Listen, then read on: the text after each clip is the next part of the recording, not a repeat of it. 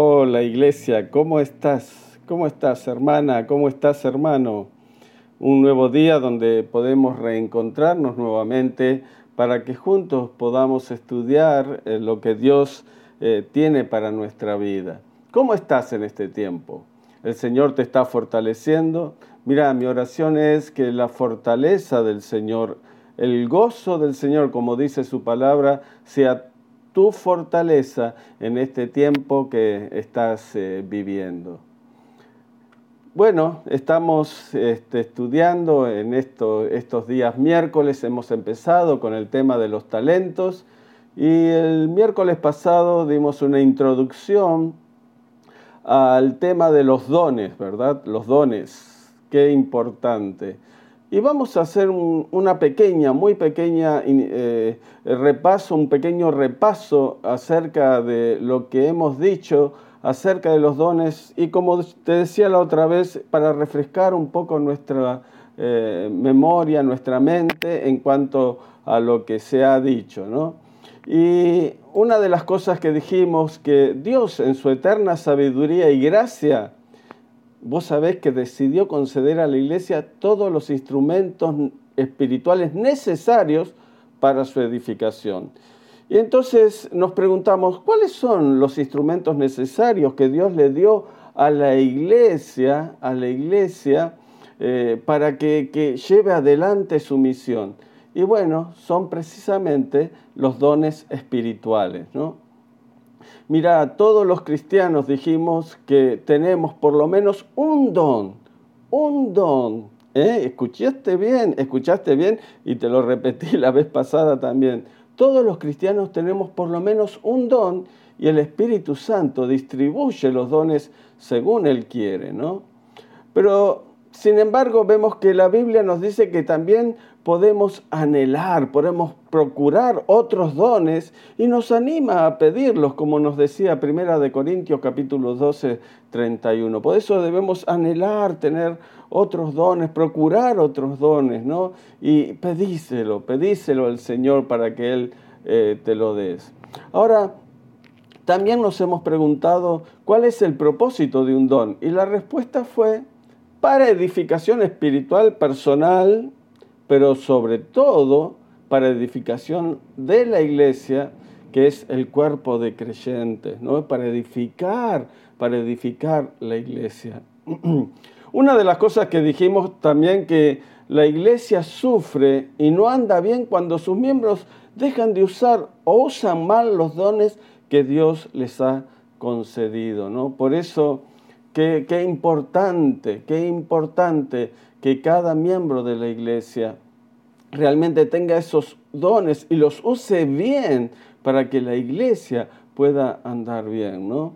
Y bueno, terminé eh, esa eh, introducción con lo que nos dice el apóstol Pedro en Primera de Pedro capítulo 4 versículo 10, diciéndonos, Dios de su gran variedad de dones espirituales les ha dado un don a cada uno de ustedes.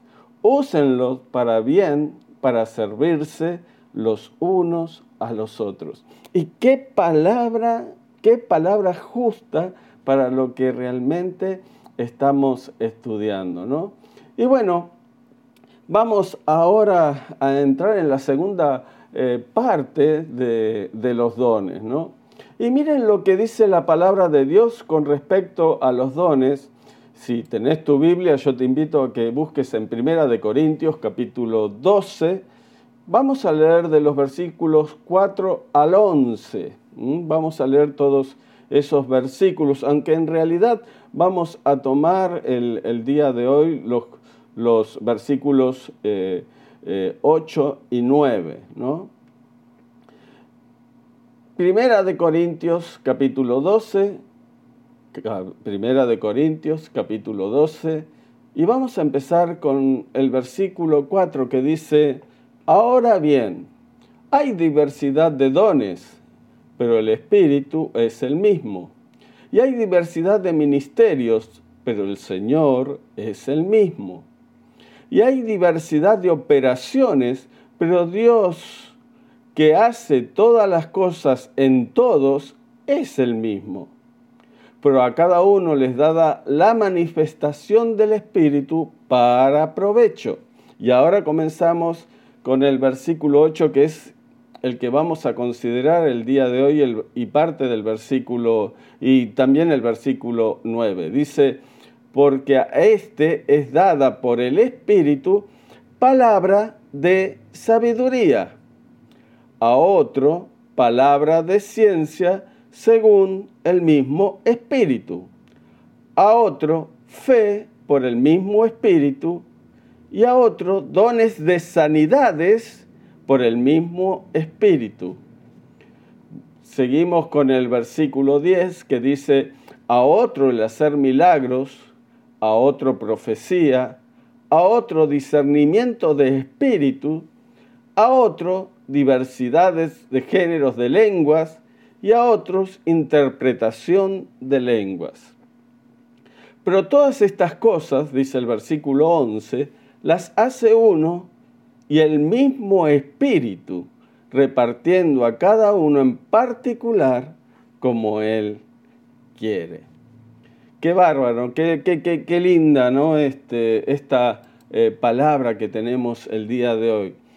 Entonces vemos que los dones que nos menciona Primera de Corintios capítulo 4 versículos 8 eh, al 10 son, los dones son palabra de sabiduría, palabra de ciencia, fe, dones de sanidades, hacer milagros, profecía, discernimiento de espíritus, diversos géneros de lenguas interpretación de lenguas. Esos son los dones que nos menciona acá Primera de Corintios 4, 8 al 10, ¿no?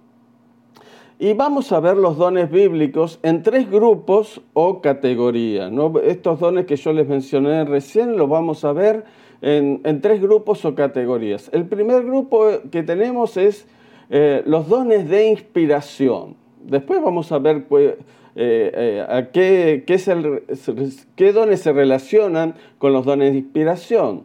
Tenemos en segundo lugar los dones de revelación y en tercer lugar tenemos los dones de poder. Esas son las tres categorías donde se dividen estos eh, dones. Los dones de inspiración vocal ¿no? Dijimos que el, primer grupo es los dones de inspiración. Los dones de inspiración vocal se manifiestan cuando Dios habla, habla sobrenaturalmente a los creyentes, ¿no? O sea, conforme creyente, los creyentes operan en estos dones, otras personas, si vos tenés ese don, otras personas son fortalecidas y animadas y consoladas por medio de estos dones ¿no? de inspiración vocal. También tenemos los dones de revelación, y es Dios revelando espíritus, ciencia o sabiduría a su pueblo por situaciones particulares que muchas veces se presentan. ¿no? Y ahí tenemos los dones de revelación. Y estos dones pueden ser dados a través de las lenguas o interpretación o a través del don de profecía también, ¿no? Por eso se le dicen dones de revelación. Eh, y estos dones pueden ser dados a nosotros a través de sueños, visiones o de un conocimiento interior, ¿no? Y tenemos el tercer grupo, dijimos que primeramente tenemos el don de revelación, segundo grupo, inspiración vocal, y el tercer grupo son los dones de poder, y los dones de poder eh, es Dios liberando su poder para fluir a través de nosotros, ¿no? Qué maravilloso, qué maravilloso. Es Dios liberando su poder a través de nosotros, ¿no? Y estos dones hacen lo que Dios quiere manifestar eh, a través de su pueblo. Miren, la fe, los milagros o sanidades nunca pueden negar la fuente de ese poder. ¿Y cuál es la fuente de, los dones de poder que dijimos, la fe, los milagros, la sanidades? Es Jesucristo, es Jesucristo. Y hermano, ponete esto bien en la cabeza. Toda la gloria, toda la gloria por medio de los dones siempre debe ser para Dios, siempre debe ser para Dios. Eh, vamos eh, a ver cada uno de los dones por separado, ¿no? Y llevando el orden de dones que nos da Primera de Corintios capítulo 4, versículo 8 al 10 que he leído al principio, vamos a ver específicamente cada don mencionado en este pasaje, ¿sí? Vamos a hacerlo así para un mejor eh, orden. Y en primer lugar, Primera de Corintios nos menciona el don de palabra de sabiduría palabra de sabiduría. Y este don está en la categoría de dones de revelación. Acordate, ¿sí? Palabra de sabiduría que nos menciona está en la categoría o en el grupo de dones de revelación. Miren, el versículo 8 de Primera de Corintios 4 nos dice, porque a este es dada por el Espíritu palabra de sabiduría de sabiduría. Y saben que el don de la palabra de sabiduría es una revelación sobrenatural por el Espíritu Santo, por el cual el Espíritu Santo da al creyente la sabiduría de Dios. Qué maravilloso, ¿no? Es algo sobrenatural, que el Espíritu da al creyente la sabiduría de Dios, de Dios. Y este don revela el plan y el propósito de Dios para nuestra vida y nuestro ministerio. Miren, eh, este don siempre va a revelar lo que Dios quiere que se lleve a cabo inmediatamente en un tiempo breve o en un futuro cercano o lejano, ¿no? Siempre este don va a revelar lo que Dios quiere llevar a cabo en su tiempo, ¿no? Y revela también lo que un individuo o un grupo debe de hacer y cómo proceder en la voluntad de Dios. ¿no? Por eso es tan importante que la iglesia se mueva en este, en este don de sabiduría, ¿no? para saber la voluntad de Dios para la iglesia en el tiempo específico. Saben que la palabra de sabiduría a, menudo opera y fluye con la palabra de conocimiento que después es otro don que después vamos a ver. Y estos dos dones, sabiduría y conocimiento, muchas veces, a menudo, eh, operan y, y fluyen juntamente. ¿no? Ahora, hay muchas maneras para que el don de sabiduría se manifieste. ¿no? Y presta atención a este porque hay varias formas en que el don de sabiduría se manifiesta. ¿Sabes que se puede manifestar a través de una voz interior? Después vamos a ir viendo cada uno de estos puntitos que les voy mencionando ahora. El don de sabiduría se puede manifestar a través de una voz interior. Se puede también manifestar a través de una visión estando despierto y a mí me, o sea, he, visto personas despierto teniendo eh, visiones de Dios. Se puede también eh, manifestar a través de un sueño estando dormido y también se puede manifestar a través de otras personas operando en los dones de lenguas o interpretación de lenguas o en el don de profecía. Mire, allí, allí eh, puede estar eh, realmente manifestándose este don de sabiduría, ¿no? Palabra de sabiduría. Miren, dijimos que se puede manifestar a través de una voz interior, ¿no? Y esta voz interior es necesario poder identificarla, que es la voz del Espíritu Santo. Es importante esto. Debemos siempre, si tenemos esa voz interior, identificarla, que es la voz del Espíritu Santo. Y sabes que cuando es la voz del Espíritu Santo, esa voz no trae ni temor ni miedo, sino más bien llega eh, con mucha paz, con mucha paz. Ahora si es ahí el enemigo que quiere infiltrarse y me, ahí ya no vamos a tener ni paz y vamos a estar intranquilos. Pero cuando es la voz interior del Espíritu Santo trayéndonos trayéndonos palabra de sabiduría, vamos a sentir realmente eh, paz, paz. No vamos a tener ni temor, ni miedo, ni nada, ¿no? Ahora dijimos que también se manifiesta a través de, una visión, ¿no? Puede ser despierto o cuando eh, en sueños, ¿no? Y la visión se entiende que no es una, una imaginación con criterio personal, ¿no? No, sino que es una visión directamente de Dios.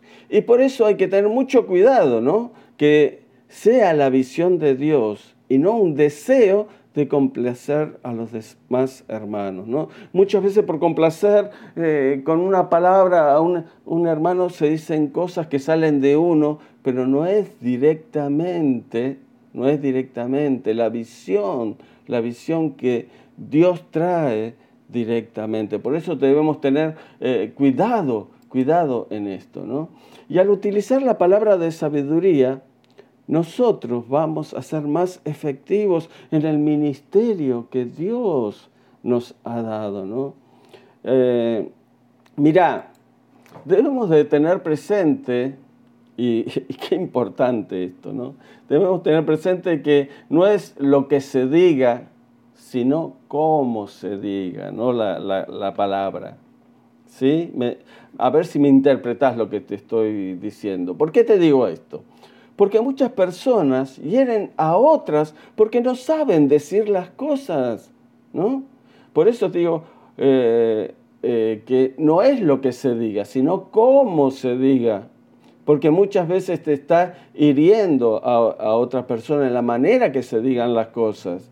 Eh, una persona puede recibir una palabra de ciencia o una palabra profética pero al no decirlo con esa palabra de sabiduría, esa palabra, ese don de la palabra de sabiduría, puede ocasionar muchas heridas, muchas heridas a la, a la otra persona. Por eso es tan importante, tan importante cómo se diga, cómo se diga lo que el Señor eh, está dando por medio de esa palabra. Por eso se necesita esta palabra de sabiduría, para ser sabios en decir lo que el Señor quiere decirle a una persona. Y un ejemplo de esto lo tenemos en Jesús, ¿no?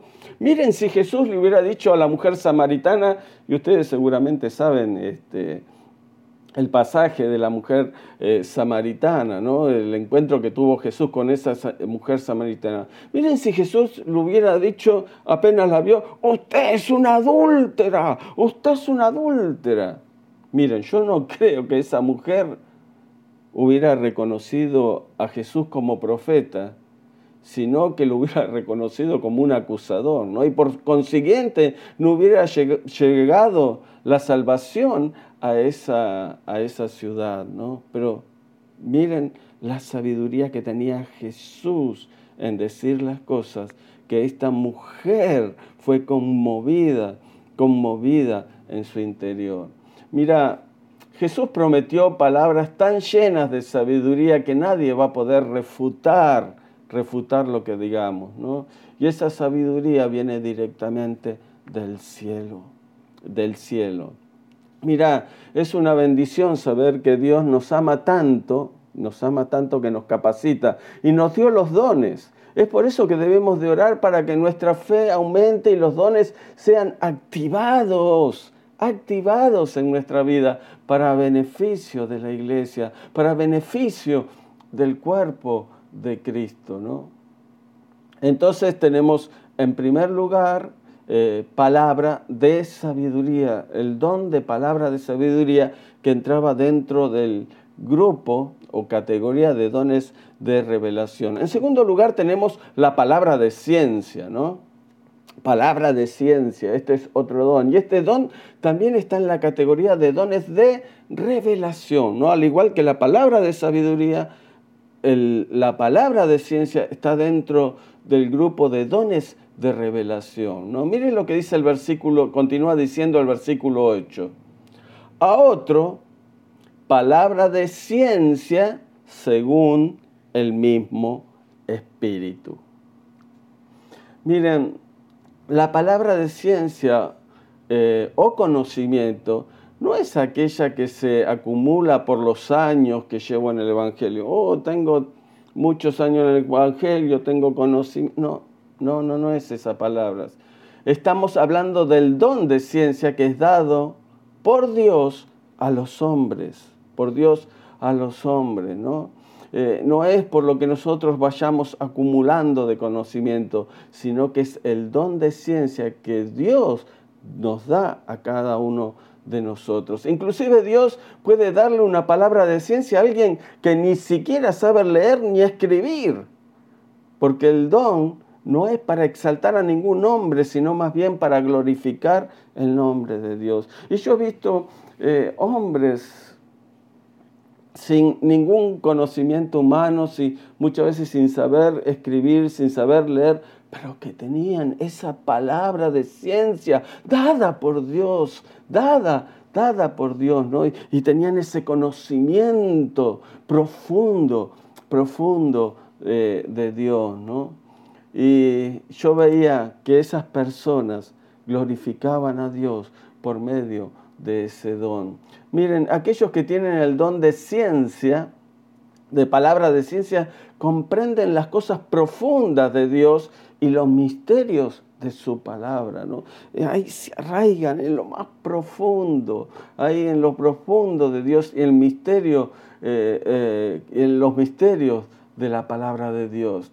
Mire, la palabra de ciencia o conocimiento es una revelación sobrenatural por el Espíritu Santo de ciertos hechos presentes o pasados sobre una persona o situación que no fueron aprendidos a través de la mente natural, ¿no? Cuántas veces Dios revela por medio de ese don de palabra de ciencia cosas pasadas o presentes de cierta persona y ahí Dios la revela para que nosotros podamos ministrar a esa persona. ¿no? Y esta revelación sobrenatural, ¿cómo va a venir? ¿Cómo va a venir? Va a venir como un pensamiento, una palabra, un nombre, un sentimiento, una impresión, una visión o como un conocimiento interno dado por Dios. Entonces, ¿Escuchaste cómo va a venir esta revelación? Por un pensamiento, un nombre, una, palabra, una impresión, una visión o como un conocimiento interno. ¿no? Mira, el hecho de recibir una palabra de ciencia para una eh, persona no quiere decir, cuando recibimos esa palabra de ciencia para alguien, no quiere decir que debemos salir corriendo a donde está esa persona o que debamos de actuar inmediatamente y decirle eh, las cosas. No, mira, ojo con esto, ojo. Si recibimos palabra de ciencia, no es cuestión de salir corriendo ahí y yo le voy a decir, no, a menudo es necesario esperar, esperar para recibir una palabra de sabiduría que nos diga cómo debemos proceder con esa persona a la cual Dios le está dando una palabra en ese momento. Debemos tener sabiduría, como decía al principio, sabiduría en cómo decir las cosas. ¿no? Dios nos da esa palabra de ciencia que es para esa persona, pero también tiene que venir esa palabra de sabiduría para saber cómo decir, cómo decir lo que Dios tiene para esa persona. ¿Sabes que en otras ocasiones la palabra de ciencia y sabiduría van a operar simultáneamente y van a permitir un, cumplimiento inmediato del propósito de Dios. ¿Eh? Ahí Dios operando, ¿no? Por medio de la palabra de ciencia y sabiduría, como en el ejemplo de Ananías. ¿Se acuerdan Ananías? Aquel que el Señor le dijo que tenía que ir eh, a orar por Saulo de Tarso y él Saulo de Tarso, el perseguidor de la iglesia, sin embargo, el Señor le dio allí que tenía que ir y le dio eh, esa visión, esa cosa, y él fue y cumplió con lo que el Señor le dijo. Si vos querés leer este pasaje de Ananías y Saulo de, Tarso, que luego de hacer el apóstol Pablo, lo podés encontrar en Hechos capítulo 9, versículos 10 eh, al 16. Mira, concluyo en decir que ya sea por palabra de ciencia o sabiduría, cualquiera de las dos cosas que el Señor nos mande, cualquiera de las dos debe conducir a la persona a Cristo. Ese es el objetivo siempre de la palabra de sabiduría, de la palabra de ciencia, conducir a la persona de Cristo, porque debe ser para edificación de esa persona y nunca para destrucción. ¿no? Por eso necesitamos que esa palabra de ciencia, luego, luego venga esa palabra de sabiduría para saber decir, porque con lo que digamos podemos, podemos ser de edificación o de destrucción a una persona. Tengamos bien en claro eso. Continuamos con la lista de dones de 1 Corintios 12 y dijimos entonces palabra de sabiduría, palabra de ciencia. Y ahora viene el tercer don, que es el don de fe. Y sabes que el don de fe, a diferencia de los dos primeros dones, está dentro del grupo de dones de poder. Dones de poder, como lo hemos mencionado. ¿Te, te acordás que dijimos que los dones se dividen en tres? Revelación, inspiración vocal y poder. Y el don de fe está dentro de los dones de poder. Mira lo que dice el versículo 9. A otro fe por el mismo espíritu. Entonces, como dije, el don de fe es uno de los nueve que se, de los cuales se habla en 1 Corintios 12. Pero la fe es un requisito de todo ser humano para todo, para todo. ¿Por qué? Porque nosotros somos salvos por fe, recibimos los milagros por fe, esperamos a Jesús por fe y estaremos en las bodas del Cordero por fe, por fe. Nos debemos mover en fe. Pero para tener un claro concepto de esto, debemos preguntarnos lo que no es el don de fe, ¿no? Lo que no es el don de fe. Y mira, el don de fe no es poder pensar positivamente. Es bueno pensar positivamente, pero esto no es don de fe. No es don de fe. No es tampoco imaginar algo que nos va a ayudar o alguien o alguien que va a ser de, de ayuda. No, eso no es don de fe. No es tampoco una habilidad humana. No, ninguna de estas tres cosas.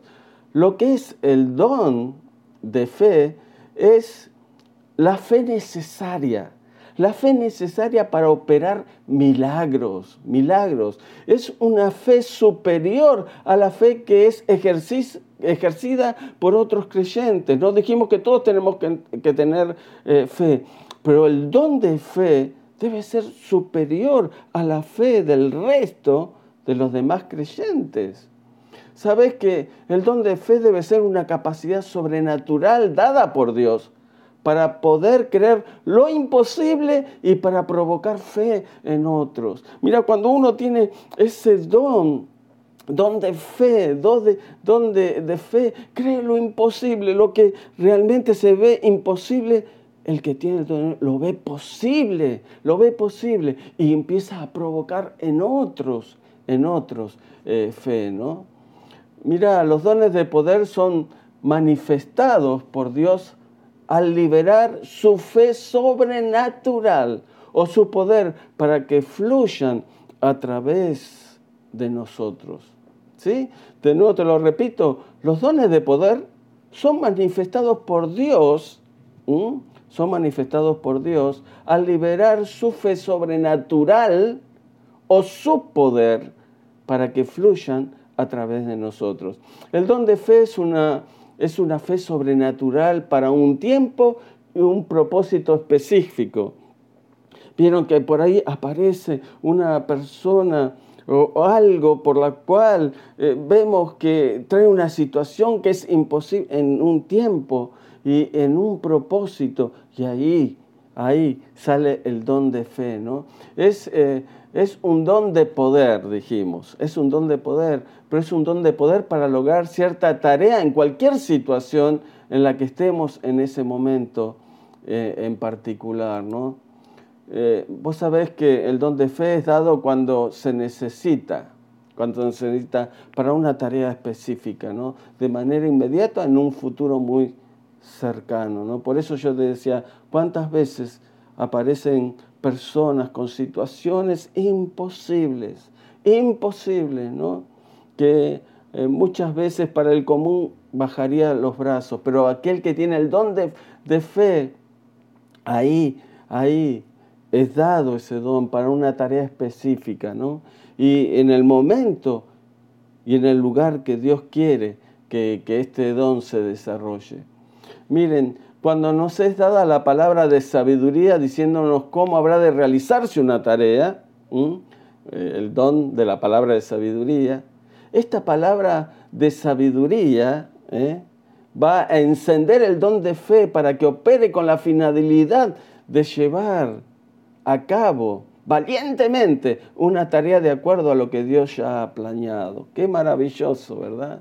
Viene esa palabra de sabiduría diciéndonos que esa tarea que hay que realizar, pero esa, esa palabra de sabiduría va a venir con el don de fe, fe, para que valientemente, valerosamente hagamos esa tarea eh, con lo, eh, a lo que Dios ya planeado. ¿no? Eh, el don de fe es la confianza ferviente en Dios, es la fe que traslada montañas, hermanos, traslada montañas y da valor para emprender y vencer cosas difíciles que exceden las fuerzas eh, humanas. Qué maravilloso tener don de fe, don de fe, ¿no? Entonces dijimos, eh, don de la palabra de donde la palabra es conocimiento, don de fe. Y entramos en el cuarto don que nos menciona Primera de Corintios y es los dones, dones de sanidades. Dones de sanidades. Y los dones de sanidades están en la categoría también, al igual que el don de fe, está en la categoría de dones de poder, de poder. Dijimos que eh, la palabra de sabiduría y de conocimiento están en la categoría de dones de revelación, ¿no? Bueno, la fe y los dones de sanidades están en la categoría de dones de poder, ¿no? Mira lo que dice el continúa diciendo el versículo 9, dice, "Y a otros dones de sanidades por el mismo espíritu." Los dones de sanidades, eh, si vos te diste cuenta, están descritos como Dones en plural, no es don, sino que son dones de sanidades. Porque muchos de los otros nueve dones del Espíritu Santo están involucrados activamente mientras ministramos sanidad a los enfermos. Todos los demás dones están involucrados con los dones de sanidades, ¿no? También se habla eh, de los dones en plural porque hay muchas maneras de impartir o ministrar sanidad a los eh, enfermos. Eh, el ministerio de, Jesús fue en su mayor parte de sanidades. Si leemos la Biblia, el Nuevo Testamento, vemos el ministerio de Jesús. En su mayor parte, su ministerio se basó en sanidades, liberaciones demoníacas y milagros sobrenaturales, ¿no? Y este mismo patrón eh, de sanidades, liberaciones y milagros se presentaba también en la iglesia primitiva, en el libro de, los Hechos. ¿no? Claro está que lo más importante de todo esto es la salvación de una persona. Todo, todo tiene que llevar, para llevar, llegar, que esa persona sea salva y reconozca a Jesucristo como su Señor y Salvador. Pero mira, eh, hablando de alma, ¿no? Porque muchas veces decimos salvación del alma, ¿no? Eh, pero hablando de alma, también a través de los dones de sanidades se puede hacer sanidades del alma. También llamado en lo que eh, decimos sanidad interior, ¿no? Puede haber una, una sanidad sanidad íntegra, íntegra, íntegra en las personas. Muchas veces en el pasado hablábamos solamente de alma como algo etéreo, ¿no? Hablábamos de sanidad del cuerpo nada más, pero qué bueno cuando la sanidad es íntegra. Por eso tan importante la sanidad interior, porque eh, cuando eh, el alma, el alma es sanada, todo lo demás comienza a restaurarse. Estos eh, dones de sanidades pueden operar a, través de cualquier creyente, creyente llenos del Espíritu Santo. ¡Qué bárbaro! ¡Qué bárbaro! Los dones de sanidades pueden operar a través de, si vos sos lleno del Espíritu Santo, estos dones de sanidades pueden operar a través eh, tuyo. ¿no?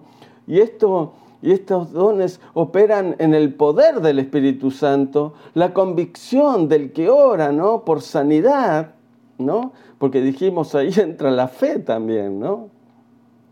Y vos tenés que tener convicción al orar por, por la sanidad de una persona, pero también entra en juego la fe del que recibe la sanidad, ¿no? La fe del que recibe de la sanidad. Muchas veces eh, eh, Jesús eh, no sanaba a una persona porque era incrédulo a lo que Jesús podía hacer. Y muchas veces no, se nos presenta eso. Cuando hay incredulidad en las personas, no se puede llegar a ejercer este, este don. ¿no? Dios, vos sabés que le ha dado a su iglesia nueve dones espirituales diferentes, como podemos ver acá en 1 Corintios.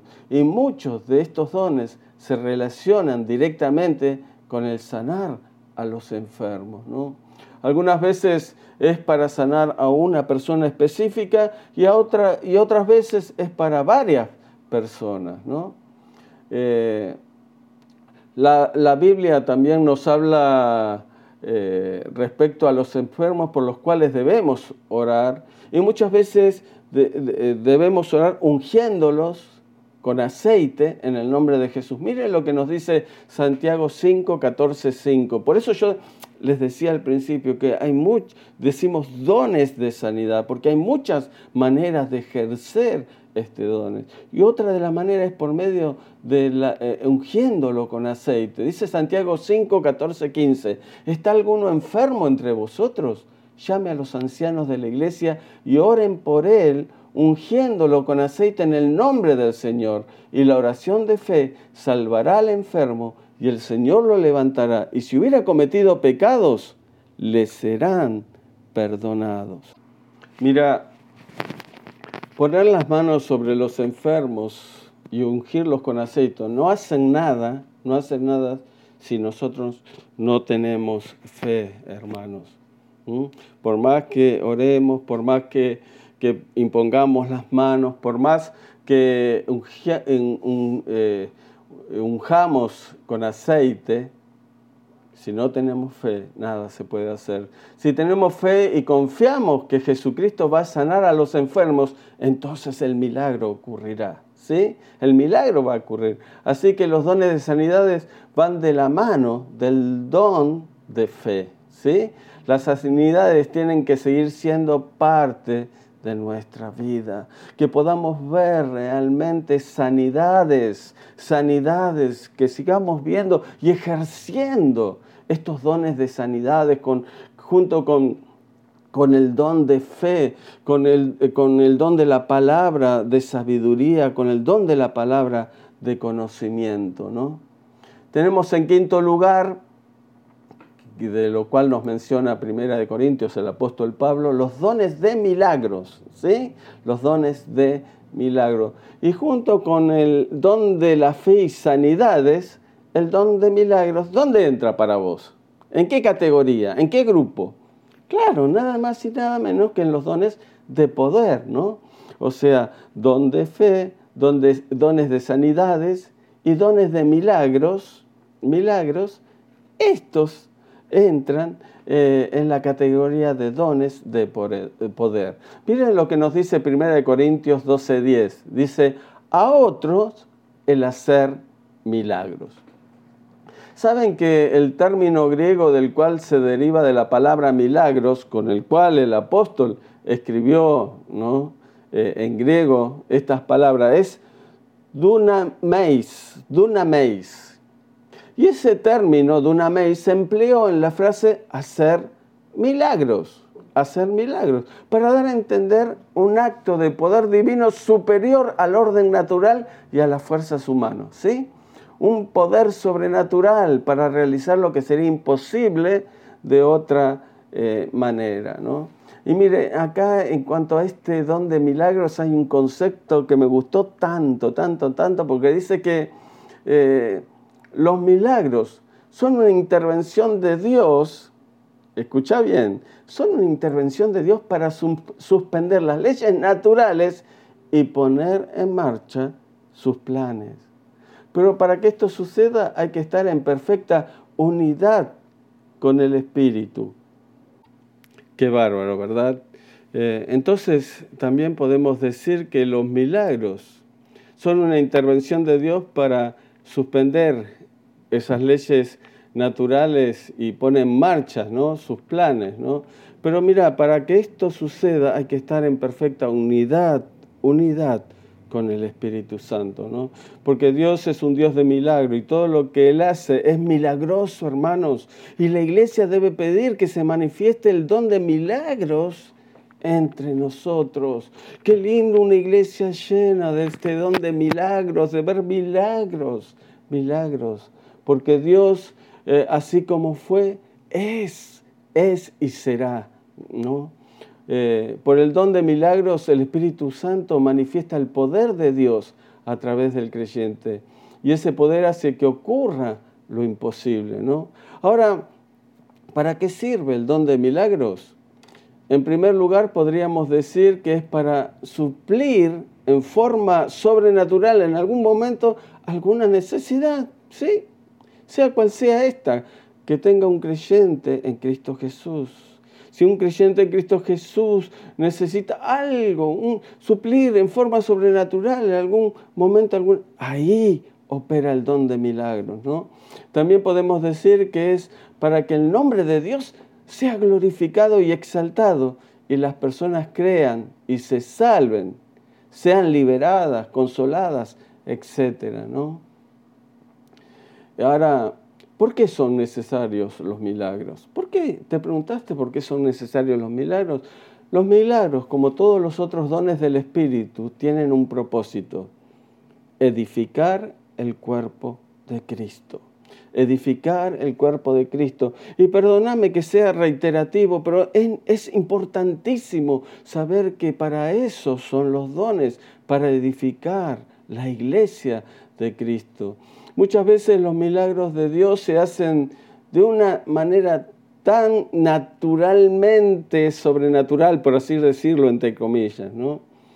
Que, llegamos a no percibirlos si no estamos atentos. Dios muchas veces hace milagros de los cuales muchas veces ni nos enteramos. Por eso debemos eh, mantenernos a la expectativa para que los milagros de Dios se manifiesten en nosotros y a través de nuestra vida. Y mira, quiero terminar esta primera parte de la lista de dones eh, de, las cuales nos habla Primera Corintios. Son nueve dones, pero quiero dividir eh, eh, esta parte. ¿no? Voy a dar primeramente estos primeros dones y luego en la otra oportunidad seguimos hablando de los dones restantes. ¿no? Eh, quiero terminar diciéndote que es importante valorar los dones que Dios nos ha dado y los dones que, tienen los demás. ¿no? Es importante que valoremos esos dones, que valoremos los dones que Dios les da a los demás, ¿no? porque todos los dones son necesarios para el buen buen funcionamiento de la iglesia y no debemos menospreciar ningún don.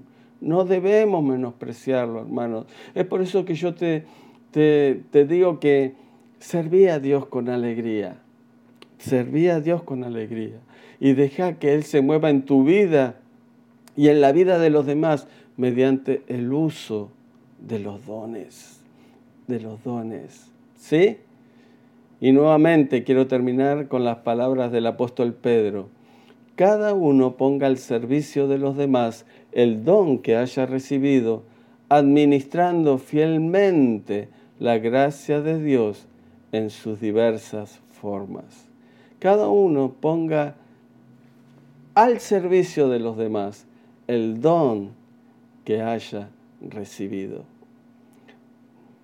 Padre, quiero orar ahora por vos. Padre, te pido que seas con aquel o aquella hermana que, que está escuchando, Señor, este estudio de, los dones, que sea de edificación para su vida, pero también para que se comiencen a activar esos dones dentro de la iglesia. Comienza a activar dones, dones dentro de la iglesia. Trae más luz a aquello que he dicho en estos momentos. Trae más luz, Padre Celestial, y que realmente tengamos una iglesia llenas, llenas de creyentes que ejercen los dones para que la iglesia pueda funcionar correctamente, pueda funcionar en toda la plenitud que tú quieres, quieres que la iglesia funcione.